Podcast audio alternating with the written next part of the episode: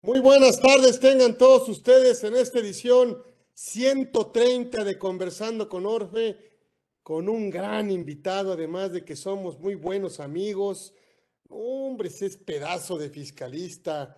Eh, híjole, la verdad es que me siento siempre muy privilegiado de contar con su finísima, excelentísima presencia.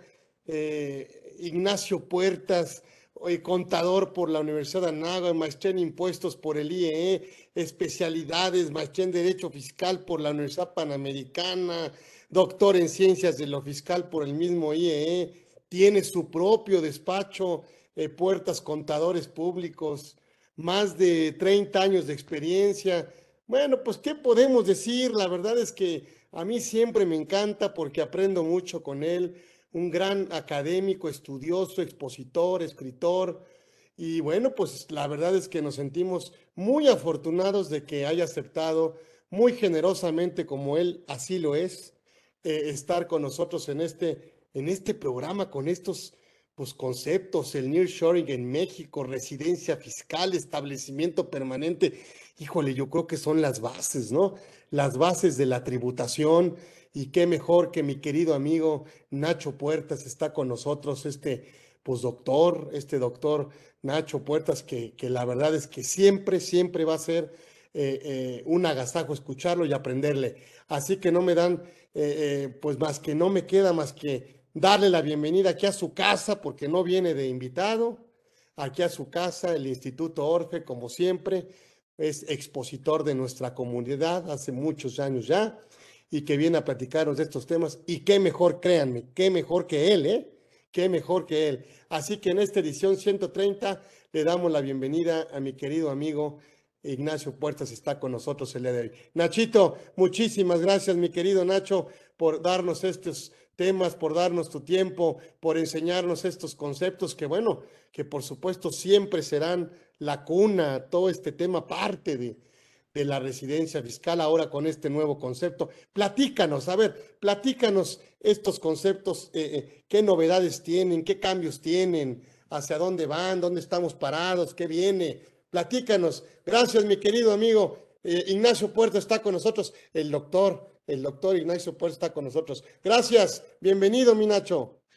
Muchas gracias, muchas gracias, Carlos. Se escucha bien ahí, ¿verdad? Excelente. No, al contrario, Carlos, como siempre, un, honor, un placer participar con, contigo, con ustedes en el instituto, en la comunidad. Muchas gracias por la invitación, como siempre, eh, querido Carlos. Bien, pues eh, realmente me pareció interesante platicar, eh, casi es retomar conceptos, como bien comentas, en relación con residencia, establecimiento permanente, etcétera, derivado de este, de este esta atracción de inversión extranjera que eh, se ha incrementado sustancialmente en México eh, con este concepto eh, denominado nearshoring, ¿no? que no es otra cosa más que atraer, lo que entiendo yo por, por este concepto de nearshoring es siendo, y concretamente en el caso de México, siendo Estados Unidos la principal economía del mundo, el mayor consumidor, en las últimas décadas, en las últimas décadas, pues existía el, concepto opuesto denominado offshoring, que significa pues producir las mercancías, producir los bienes de la manera más eficiente, alcanzar la máxima eficiencia en la producción de los bienes. Y en las últimas décadas, pues esto se alcanzaba a través de China fundamentalmente, ¿no?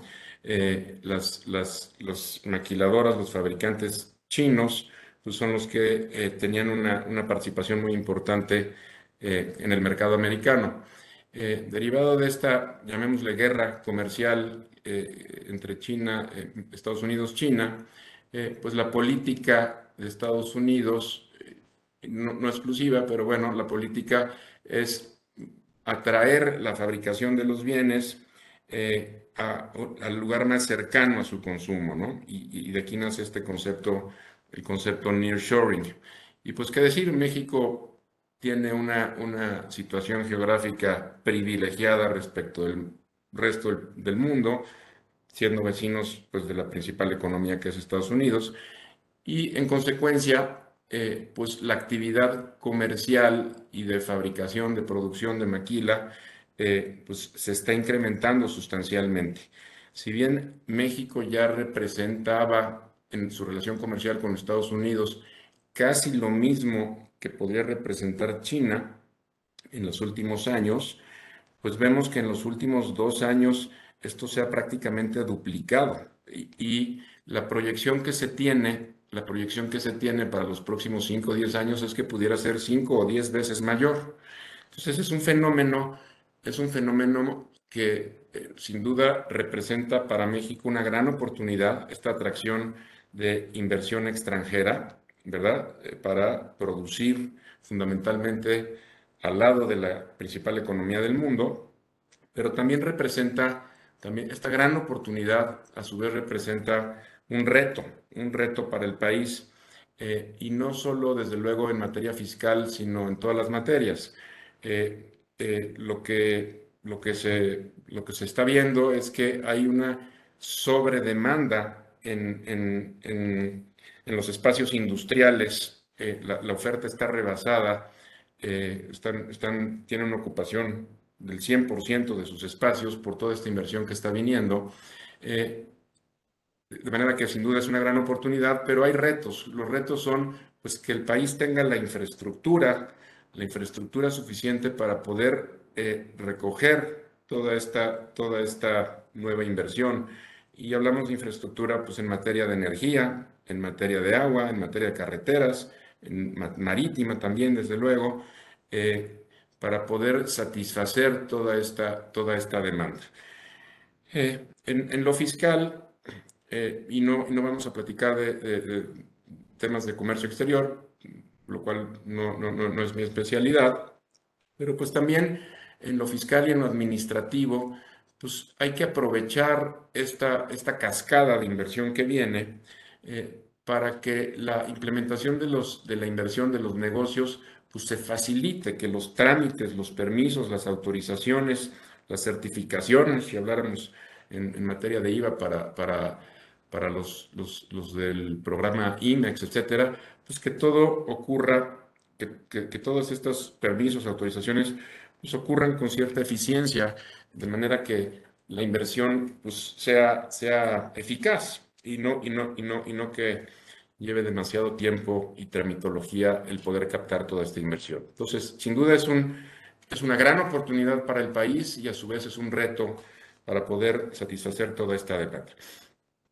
En materia, en materia de impuesto a la renta, pues realmente es repasar conceptos que si bien han sido modificados, han tenido ciertas modificaciones en los últimos años, en los últimos dos, tres años, es repasar conceptos eh, para entender cuáles son los efectos fiscales en materia de impuesto a la renta que pueden derivarse de toda esta inversión extranjera, ¿no? Entonces, pues regresamos o empezamos por los conceptos básicos, que es, eh, eh, y, el principal, la residencia fiscal, ¿no? Vamos a hablar de personas morales y vamos a hablar de personas físicas. Eh, y empecemos pues por las personas morales.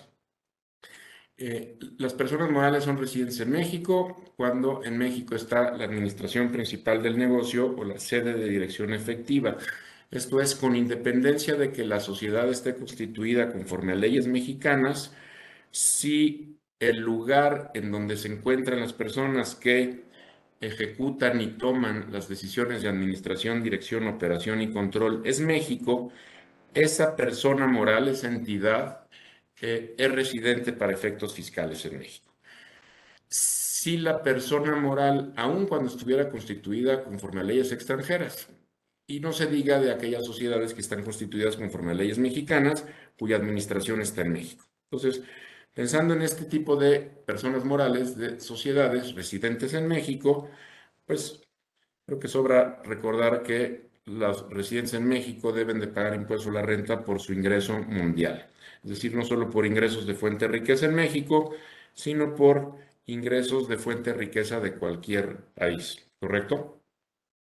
Eh, siendo persona moral residente en México, pues cumplo con mis obligaciones y determino eh, el impuesto a la renta en los términos que lo hacen todas las personas morales residentes en México, eh, eh, sobre el resultado fiscal, el 30%, ingresos, deducciones, todo lo que, todo lo que nos digan, pero siempre puede haber interacción con residentes en el extranjero eh, que tengan ingresos de fuente de riqueza en México. Es decir, si, la, si el residente en México le paga a un residente en el extranjero por distintos conceptos, pensemos en intereses, regalías, publicidad, asistencia técnica o cualquiera que fuera, pues entonces, en esos supuestos, los residentes en el extranjero, en principio, son contribuyentes del impuesto a la renta en México solo por los ingresos de fuente de riqueza en México. Entonces, la persona moral residente en México por su ingreso mundial, el residente en el extranjero, hasta ahorita sin hablar de establecimiento permanente, por ingresos de fuente de riqueza ubicada en México. Y la ley del impuesto a la renta nos dice, en cada caso, cuando un residente en el extranjero tiene un ingreso de fuente de riqueza en México. En el caso de servicios, cuando el servicio se presta en México, en el caso de intereses, cuando paga un residente en México, igual que regalías, publicidad, etcétera, y nos define, nos define eh, la ley, pues cuánto es el impuesto que tiene que pagar el residente en el extranjero por esos ingresos de fuente de riqueza en México.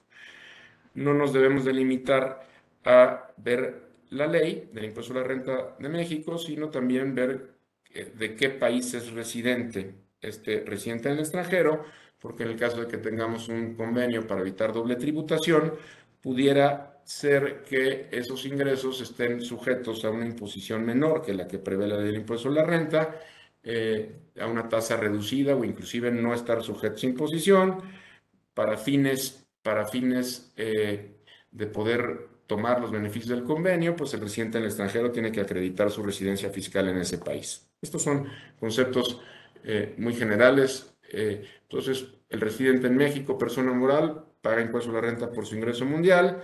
El residente en el extranjero paga impuesto a la renta en México por ingresos de fuente de riqueza ubicada en México. Eh, definiéndose en qué supuestos hay fuente de riqueza, cuál es el impuesto que causan y sin dejar de ver de ver los tratados, en caso de que hubiera celebrado tratados. En donde se hace bastante más interesante el análisis, pero no es novedad, aunque ha habido cambios en los últimos dos, tres años, es cuando hablamos de la figura del establecimiento permanente. Los residentes en el extranjero también pueden pagar impuestos sobre la renta en México cuando en México constituyen un establecimiento permanente. ¿Qué significa esto? Que sin que haya una entidad legal distinta del propio residente en el extranjero, es una persona jurídica distinta, cuando el residente en el extranjero hace negocios en México, y déjenme explicarlo de esta manera, cuando hace negocios en México, por esos negocios que hace en México, debe de pagar impuesto a la renta prácticamente igual que como lo haría un residente en México, ¿ok? Por los negocios que hace en México. Entonces, si yo soy, es, eh, y aquí podría yo utilizar el símil que también lo contempla la ley, pues una, una sucursal, es decir, no soy una entidad diferente, soy yo mismo, pero pongo un pie en México para hacer negocios en México. Entonces, sin que yo, residente en el extranjero, constituya una entidad legal en México, hago negocios en México, por esos negocios que hago en México debo de pagar impuesto a la renta en México, pero solo por esos negocios, no por mi ingreso mundial, por los negocios que hago en México.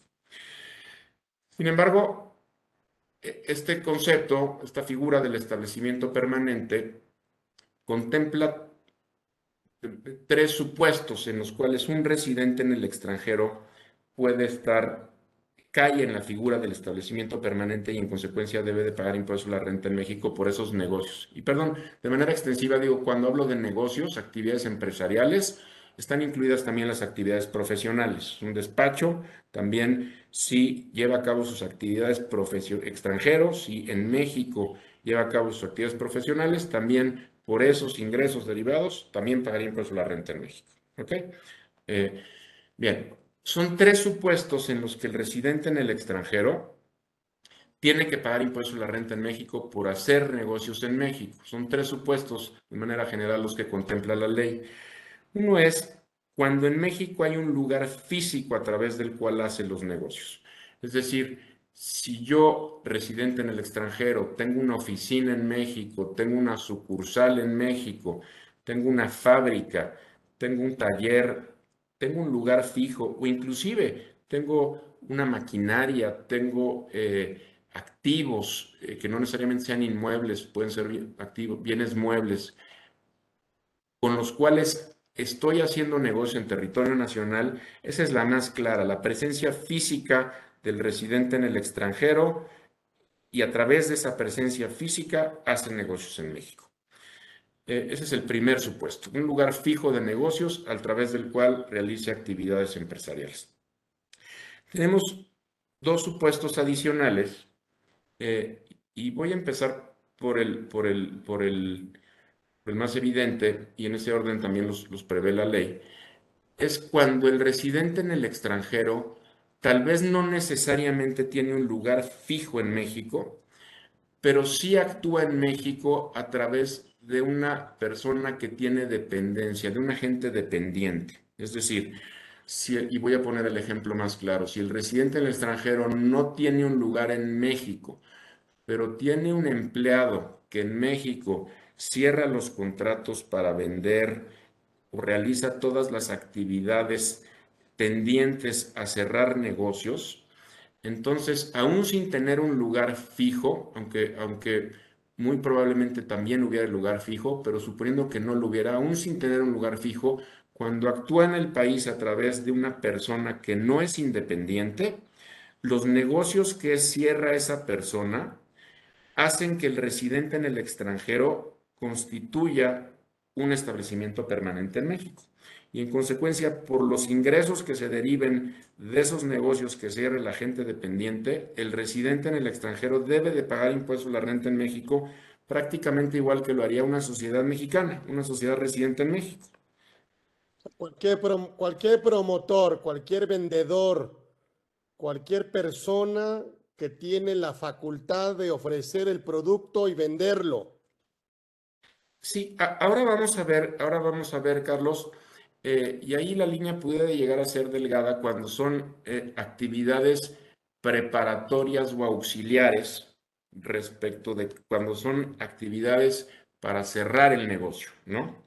Y, y, ahora, y ahora pondremos tal vez algunos ejemplos, pero sí, efectivamente, si es una oficina de publicidad, pues en principio no. Pero si es una oficina a través de la cual no se limita a hacer publicidad, sino a cerrar los negocios, entonces sí. Y aún sin haber oficina, si hay una persona que lo hace, esa persona hace que el residente en el extranjero constituya en México el establecimiento permanente. ¿Ok? ¿Por qué vale la pena y por qué consideré oportuno platicar de estos temas? Pues justo por esto, porque derivado de este concepto, de este, de este fenómeno del, del nearshoring, pues bien, vendrán o están viniendo y vendrán eh, seguramente muchas más con las proyecciones que se tienen, pues muchas fábricas para, eh, para eh, producir bienes, bien sea proveedores de bienes o proveedores de servicios, eh, eh, muchos de ellos para el mercado americano, ¿verdad? Eh, y entonces habrá que analizar de cuáles son los efectos fiscales de la forma en la que estén constituidos y la forma en la que operen, si hay residencia, si hay establecimiento permanente o si no lo hay, ¿verdad? Entonces, pienso que es oportuno repasar estos conceptos, además de las reformas que ha habido en los últimos dos años, porque esto tendrá que ser algo de todos los días, ¿correcto? Eh, bien. Va a ser un va a ser un pleito constante para que no lo haya. Sí, y, ahora comentaremos, porque inclusive hay, hay, eh, la tendencia, la tendencia, inclusive conforme a este convenio multilateral, eh, el MLI, esta convención multilateral, el instrumento multilateral, pues es evitar el abuso de los tratados y evitar la ilusión, la, ilusión a, través del, abuso de los tratados, y una de ellas es evitar la ilusión del establecimiento permanente.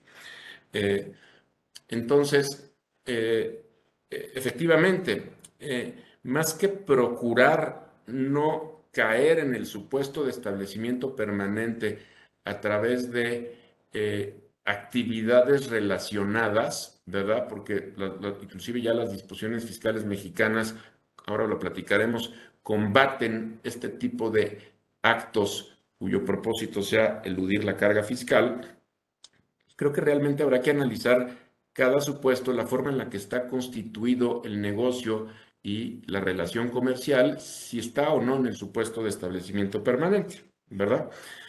Entonces ya, hablaba, ya hablábamos, eh, ya hablábamos, Carlos, de, la gente dependiente, este que eh, cierra, ejerce los poderes para cerrar negocios por cuenta del residente en el extranjero, ¿verdad? Pero también está la figura del agente independiente cuando éste no actúa dentro del marco ordinario de sus funciones. Y el ejemplo más típico pues, es el comisionista. Es decir, si yo me dedico a vender productos y no necesariamente, eh, lo, comento como para hacer más evidente el ejemplo, no necesariamente el que lo haga en forma exclusiva para una persona hace, hace que yo pierda independencia, pero lo quisiera explicar así. Si yo me dedico a vender aspiradoras para 100 empresas y yo cobro una comisión de mercado a mis distintos clientes y yo no estoy sujeto a sus instrucciones y yo no ejerzo actividades que corresponden a ellos o asumo riesgos que son de ellos, pues yo soy un agente independiente. Si le vendo una aspiradora a, a, uno de mis clientes, me paga mi comisión y si se la vendo a otro, me paga mi comisión. Bueno, si resulta que, y no, es, no es exclusivo, lo hago simplemente para hacer más gráfico el ejemplo, si resulta que yo solo tengo un cliente y solo le vendo las aspiradoras a ese cliente y yo ejerzo actividades que no son propias mías, asumo riesgos que no son míos, el cliente ni siquiera me paga una comisión en función a las aspiradoras que vendo, sino estoy hablando hipotéticamente de aspiradoras, sino que me da una cantidad fija con independencia de los resultados, pues entonces pues no eres un agente independiente. Eh, eres un dependiente disfrazado de independiente, ¿ok? Entonces, cuando un agente independiente no actúa dentro del marco ordinario de sus funciones, cuando no existe esa verdadera independencia, entonces también los negocios que cierre ese agente independiente hacen que el residente en el extranjero constituya establecimiento permanente en México y en consecuencia tenga que pagar impuesto a la renta en México por los ingresos que se deriven de ese negocio. Eh, vamos bien, ¿verdad, Carlos? Eh, estoy explicándolo, tratando de explicarlo bien. ¿Me estás hablando de algún tipo de subordinación? En el anterior supuesto sí, en el anterior supuesto sí, eh, formalmente hay hay esa subordinación en el agente dependiente. En el agente independiente aparentemente no hay esa subordinación, pero hay elementos que te indican que sí la hay, porque, porque no actúas dentro del marco ordinario de tus funciones. Déjame hacer un símil con, eh, desde luego, un símil que se sale del tema con una relación laboral oye, pues yo tengo un contrato de trabajo en donde hay elementos, además del contrato de trabajo, pues hay todos los elementos para eh, considerar que hay una relación laboral, ¿verdad? Pero hay un profesionista independiente y ahí pues es evidente la relación laboral por el contrato y por las características de la relación. Pero tengo una relación con un profesionista independiente, ¿verdad? Pero resulta que este profesionista yo soy su único cliente, trabaja en mis instalaciones, se somete a mis horarios, a mis políticas, pues entonces no es un independiente. Aunque no hubiera formalmente un contrato de trabajo, ¿verdad? Pues hay una relación laboral. Así, hago este símil. Entonces, para fines del establecimiento permanente, cuando el residente en el extranjero hace negocio a través de un agente dependiente y este cierra los negocios, esto hace que constituya un establecimiento permanente. Y cuando hace los negocios a través de un agente independiente, pero realmente no hay elementos de independencia, pues entonces también hace que constituya un establecimiento permanente, ¿verdad? De hecho, De hecho, los comentarios al convenio modelo, pues lo que te dicen es, eh, no tanto si es independiente y no actúa dentro del marco ordinario de sus funciones, sino que el hecho de que sea independiente y no actúa del marco ordinario de sus funciones lo hace dependiente. ¿Me explico? Que para los efectos el resultado es el mismo. Haría que el residente en el extranjero tenga en México un establecimiento permanente y por esos negocios tenga que pagar impuesto a la renta en México. Sí, me explico, ¿verdad, Carlos?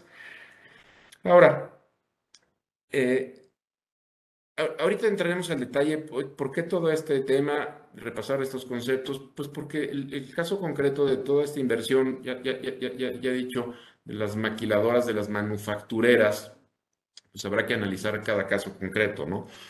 Eh, si es el lugar de negocios o sin haber lugar la actuación de la gente dependiente o independiente, realmente no es para cerrar los negocios, sino que es auxiliar o preparatorio, entonces eso no hace que se constituya un establecimiento permanente.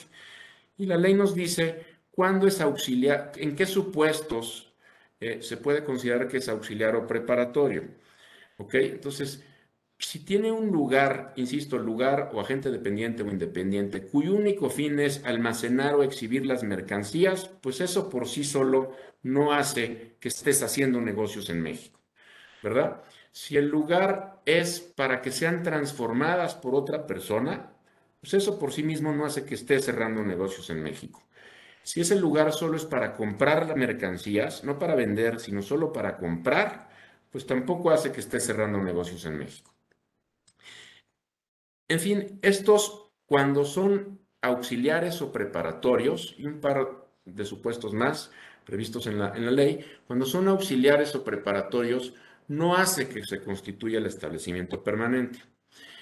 Sin embargo, cuando pierden esa, esa, esa calidad de auxiliares o cuando distintas personas en forma encadenada realizan las actividades auxiliares, pero que en su conjunto integran lo que es la realización de todo el negocio, entonces sí se constituye la figura del establecimiento permanente. Eh, esta eh, división de actividades o fragmentación de contratos a través de distintas personas y o establecimientos, si en la medida en la que no sean auxiliares, sino que integren la realización del negocio, si hacen pues que el residente en el extranjero tenga en México o constituya en México un establecimiento permanente. Luego entonces, por esos negocios que hace en México tiene que pagar impuesto a la renta en México como lo haría un residente en México, para decirlo de manera muy concreta y muy general. Ahora bien, y en relación con, el comentario anterior, eh, si, los, si se realizan actos jurídicos que carecen de razón de negocios, cuyo propósito es el de obtener un beneficio fiscal o, cuyo, fin y resultado generan un beneficio fiscal, pues tenemos, tenemos desde hace unos años, desde, desde el 2020, desde hace ya casi tres años, eh, tenemos disposiciones que combaten estas prácticas de ilusión o inclusive pudiera llegar a caer en evasión. Tenemos ya esta norma general antielusión, este artículo 5A del Código Fiscal de la Federación, que dice lo que estoy comentando. Cuando una serie de actos jurídicos carecen de razón de negocios y derivado de esto se obtiene un beneficio fiscal, pues la autoridad fiscal tiene la facultad, conforme a cierto procedimiento y con la aprobación de un comité que a través de miscelánea este año ya, ya, ya está dicho cómo se integra este comité, de presumir la falta de razón de negocios y, darle los efectos fiscales que hubieran correspondido, los que debieron de corresponder, de no haber hecho toda esta serie de actos, o los que hubieran correspondido de haber hecho el negocio de manera directa. Déjame explicarlo de esta manera. Entonces, si a través de cierto agente independiente, pero que no es independiente, o a través de una vinculación de contratos o de operaciones, busco evitar la figura del establecimiento permanente para que el residente en el extranjero no pague impuesto a la renta en México, tenemos esta norma general antielusión desde hace dos, tres años, eh, que le da la facultad a la autoridad de decir, pues todo esto que hiciste casi que no sirve para nada porque te doy los efectos fiscales que hubieran correspondido de sí haber establecimiento permanente. Más allá todavía, eh, y esta norma es exclusivamente para fines de recaracterización, es decir, imputar los efectos fiscales de que hubieran correspondido eh, derivado de, no haber llevado a cabo cierta ilusión, eh, cierta realización de actos jurídicos que generan un beneficio fiscal.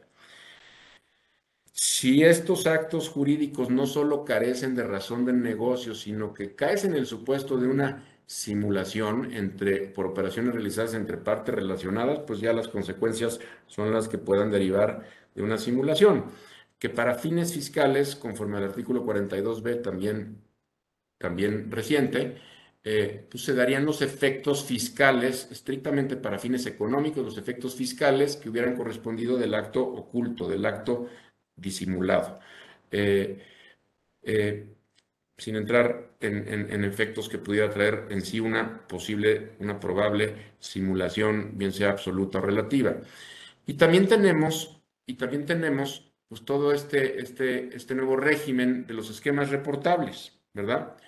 Cuando los asesores fiscales proponen esquemas, eh, o bien los contribuyentes sin tener asesor fiscal llevan a cabo esquemas denominados reportables, ¿verdad? Pues lo tienen que reportar, lo tienen que informar y si no lo hacen, pues las consecuencias pueden ser bien importantes, unas multas fuertes para los asesores fiscales o para los contribuyentes, para los contribuyentes el quitar los beneficios fiscales y multas hasta del 50 al 75% del beneficio fiscal que se pudiera haber generado. Y uno de los supuestos, bueno, para que sea un esquema reportable, pues primero tiene que ser esquema y segundo tiene que ser reportable. Para que sea esquema, pues tiene que conllevar la realización de una serie de actos jurídicos y para que sea reportable tiene que haber generado un beneficio fiscal directo o indirecto en México. Eh, si estamos en el supuesto de un esquema reportable, ya decimos, lo tienen que reportar. Uno de los supuestos eh, que están previstos como esquemas reportables, que tienen las características de ser un esquema reportable, es justo evitar la figura del establecimiento permanente. Entonces, ahora que casi, ahora que casi somos campeones mundiales de béisbol. Pensemos que el que batea, pues es el que sería el establecimiento permanente y corre a primera, corre a segunda, a tercera y llega a home y entonces cierra la figura del establecimiento permanente. Si yo a través de esta pulverización de contratos, el de, de, a primera corre uno, a segunda corre su parte relacionada, a tercera su otra parte relacionada y a la cuarta la última, pero en la integridad es el mismo equipo el que está llegando a home, pues estás tratando de evitar a través de este tipo de actos o contratos la figura del establecimiento permanente en la medida en la que no fueran auxiliares o preparatorios. Eh, y en consecuencia, pues podríamos caer en cualquiera de los tres supuestos, una posible recaracterización, eh, sin entrar a detalles y viendo los casos específicos, tal vez inclusive una simulación relativa y también, desde luego, en el tema de que pudiera ser un esquema reportable. Entonces, el tema, el tema se vuelve por demás interesante y sensible. Ok. Vayamos al caso concreto de las manufactureras. Una empresa mexicana constituida conforme a leyes mexicanas que es residente fiscal en México, paga su impuesto a la renta por su ingreso mundial. La pregunta es si por esta actividad de manufactura hace que para el residente en el extranjero constituya un establecimiento permanente. Y tampoco la respuesta es binaria, habrá que ver cada caso en concreto. Eh, en principio yo diría que si esta empresa mexicana opera con activos propios, eh, tiene, eh, no, no hay, no es un agente dependiente eh, en el sentido, bueno, no hay un lugar fijo en consecuencia de negocios del residente en el extranjero. Y, y actúa como un agente independiente, aún siendo tal vez inclusive controlada o subsidiaria del residente en el extranjero, pero si actúa con independencia, no está sujeto a sus instrucciones, celebra las operaciones a valores de mercado, etcétera, esta manufacturera, déjenme decirle manufacturera y no maquiladora, para no confundirnos con la maquila, de, eh, con la, maquila conforme, conforme al régimen de maquila, esta manufacturera no, no tendría que necesariamente constituir establecimiento permanente y por lo que gane en México, pagará impuesto a la renta en México como cualquier residente. Cuando ya estamos en una maquiladora, conforme al programa de maquila, ¿eh? hablando de conforme a la ley aduanera y reglas de comercio exterior, sujeto a sus autorizaciones, etcétera, que opera con activos del residente en el extranjero, la maquinaria es del residente en el extranjero, te la pongo en México para que transformes los productos para mí, entonces ahí en principio podríamos concluir lo contrario. Esta maquiladora que está operando, el residente en el extranjero, tiene equipos en México eh, eh, con los cuales este, esta persona mexicana utiliza para producir sus bienes, pues podríamos pensar que el residente del extranjero pues está llevando a cabo actividades empresariales en México, concretamente actividades industriales, ¿correcto?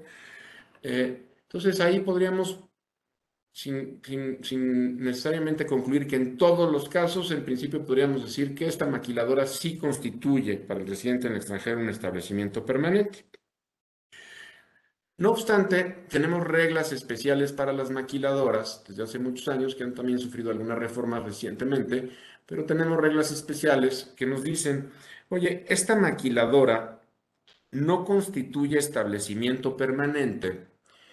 Bueno, primero si es una maquiladora autorizada conforme al programa de maquiladoras eh, en términos de la ley aduanera, que opere con activos del residente en el extranjero, al menos en un 30% que sean de residente en el extranjero, eh, que su actividad exclusiva sea pues, esta, esta, estos, estos servicios de maquila, etc. Pues, estas maquiladoras, estas maquiladoras, aun cuando conforme a las definiciones generales sí podrían constituir establecimiento permanente, tenemos reglas que les permiten no constituirlo eh, lo, que, lo que se conoce como el safe harbor, eh, reglas que lo permiten no constituirlo y, es, y es, es, es, bastante simple.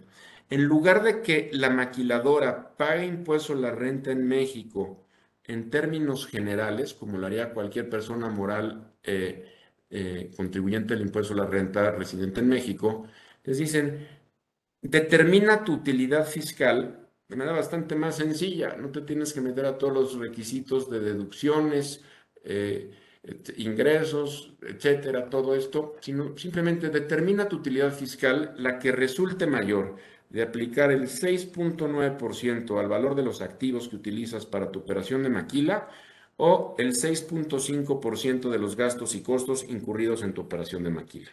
Lo que resulte mayor de esas dos, es tu utilidad fiscal y eh, sobre eso pagas el 30% de impuesto a la renta. De manera que las maquiladoras, eh, bueno, todo depende de qué tan intensivos sean en el, en el, uso de activos, porque pudiera ser que la fórmula es bondadosa.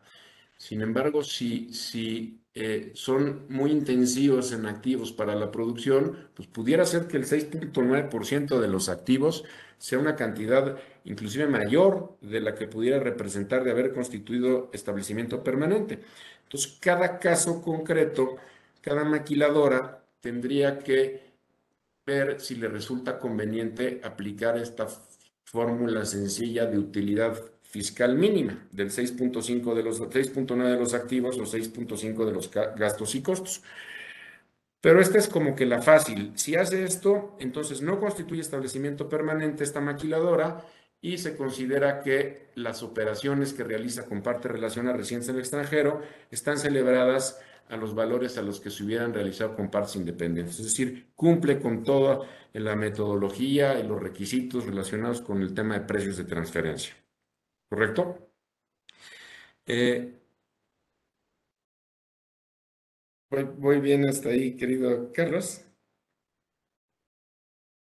Pues, pensar en que siendo un esquema reportable es evitar que se configure un establecimiento permanente.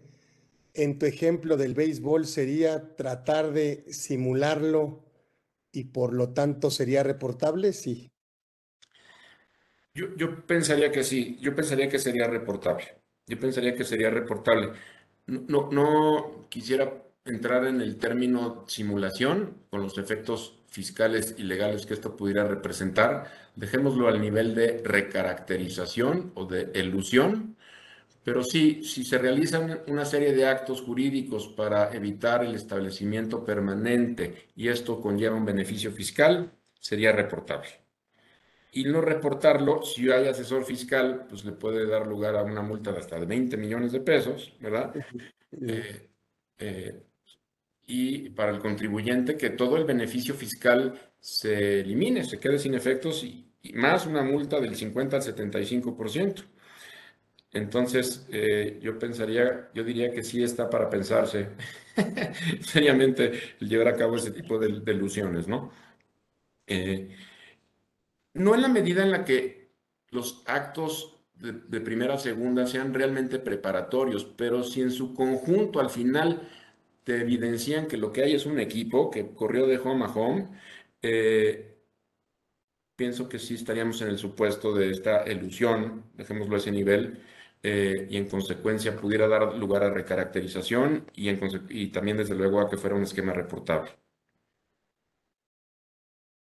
La fácil es, la fácil es soy una maquiladora que eh, eh, transformo las mercancías con activos proporcionados por el residente en el extranjero, pues determino mi utilidad fiscal 6.9 de los activos o 6.5 de los gastos y costos y sobre eso causo el 30% de impuesto a la renta. ¿no? Aunque, insisto, cada caso se debe de analizar a detalle por las particularidades, por las particularidades del tema y, del asunto. Eh, quisiera también comentar eh, algo que está vigente ya también desde hace algunos años, eh, para no perderlo de vista, y, y regresando al tema del nearshoring, aunque no es exclusivo que esta producción, esta inversión ocurra en la región fronteriza norte y sur, tenemos vigente eh, dos decretos, uno de la norte y uno de la sur. Tenemos vigente dos decretos de estímulos fiscales para quienes tienen su domicilio fiscal y o sucursales en la región fronteriza norte y sur en los municipios establecidos en estos decretos. Es decir, no es todo el norte o todo el sur, sino solo los municipios que prevé el decreto, ¿verdad? Pero estando en estos municipios, eh, pues hay, hay estímulos fiscales vigentes conforme a estos decretos, para decirlo de manera muy resumida, pues es una reducción de una tercera parte del impuesto a la renta y la mitad del IVA, ¿verdad? Eh, y este, estos estímulos son aplicables tanto para las personas morales residentes en México como para los residentes en el extranjero que tienen establecimiento permanente en México. Es decir, en lugar de que paguen el 30% de impuesto a la renta, pagan el 20%, ¿verdad? Una tercera parte de impuesto a la renta. Y digo reducción para hacerlo muy, muy sencillo. El decreto lo prevé como un, como un crédito, que al final el crédito lo, lo que te lleva es que la tasa sea del 20 en vez del 30, ¿no? Que es lo quisieron asimilar a Estados Unidos, ¿no, Nacho?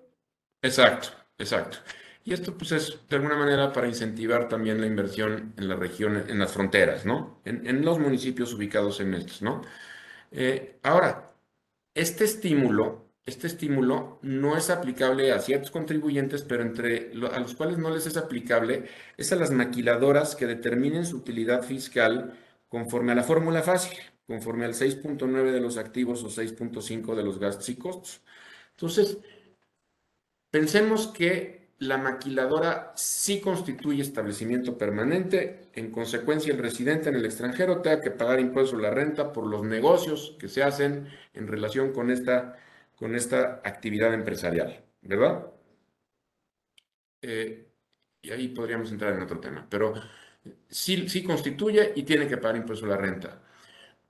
Pues tiene dos. Una es, eh, bueno, si no está en la región, en los municipios de la región fronteriza, norte o sur, pues determina el impuesto en un régimen general, ingresos menos deducciones, por lo que correspondería a ese establecimiento permanente, o cumple o se va por la opción del safe harbor, como ya decíamos.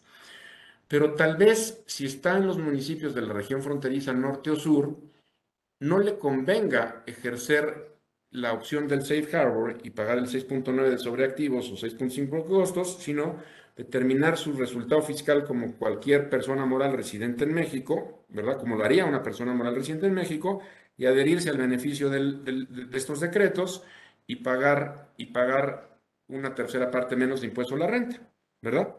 Eh, por eso es que cada caso concreto habría que analizar. Tendría derecho a deducciones, ¿no? Tendría derecho a todas las deducciones, correcto. A todas las deducciones autorizadas y con sus requisitos y desde luego los no deducibles y todo lo que, todo lo que sabemos para, para, de la misma manera que lo determina una persona moral residente en México. Entonces, no necesariamente resulta conveniente por default aplicar el 6.9% de activos o costos, lo que resulte mayor, gastos y costos, sino que tal vez vale la pena ver cuánto resultaría si yo determino el resultado fiscal en términos generales, en, un régimen general, y más aún si estoy en alguno de los municipios de la región norte o sur, si este impuesto está reducido en, una tercera parte, ¿no?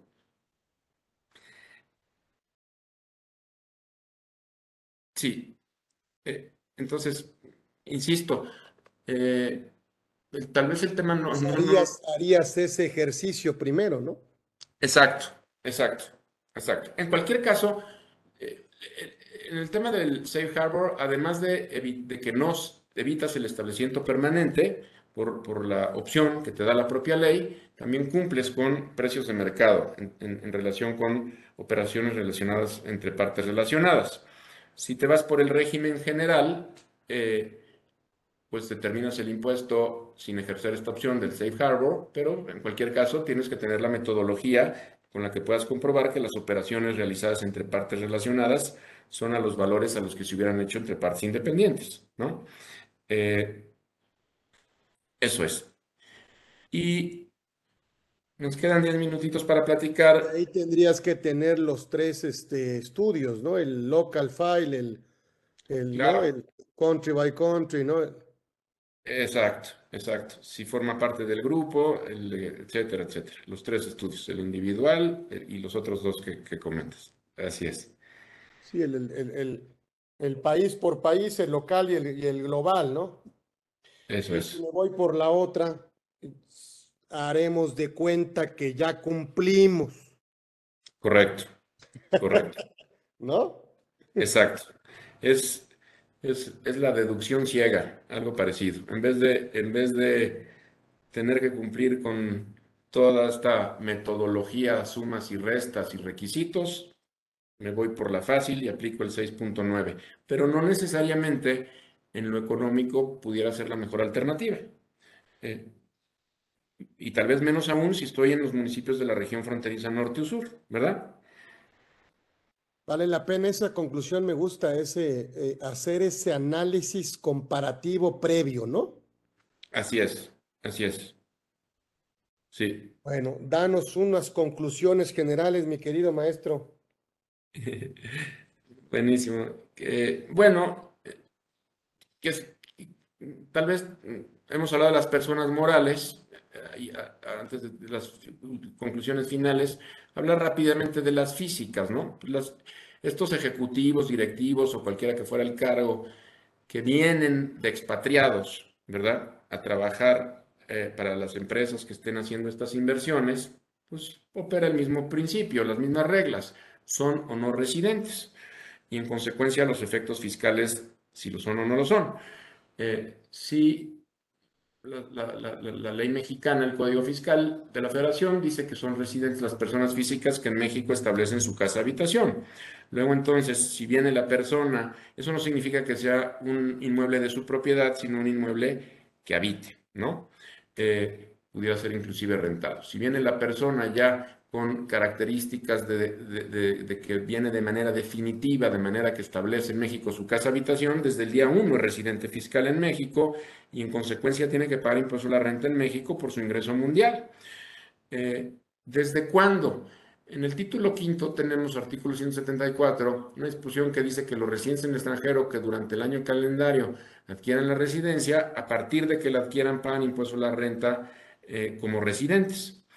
En otros países, en otros países, eh, cuando adquieres la residencia en un año de calendario, se aplica de manera retroactiva, o sea, vas para atrás desde el primero de enero. En México, con base en esta disposición, en mi opinión, para, todo, porque esta disposición le habla a los que estuvieron pagando como no residentes, pero me parece que siendo armónicos no debería ser exclusivo para ellos, sino para cualquier residente en extranjero paga el impuesto a partir de que adquiere la residencia y no vas para atrás desde el primero de enero. Eh, a partir de que adquiere la residencia, pues estará sujeto a todas las obligaciones de los residentes, como tú y como yo. Eh, eh, y bueno, aquí habrá que ver, desde luego. O sea, vivir, vivir en un hotel no me hace residente. Pudiera ser, sí, sí, inclusive el hotel podría hacerme residente, ¿verdad?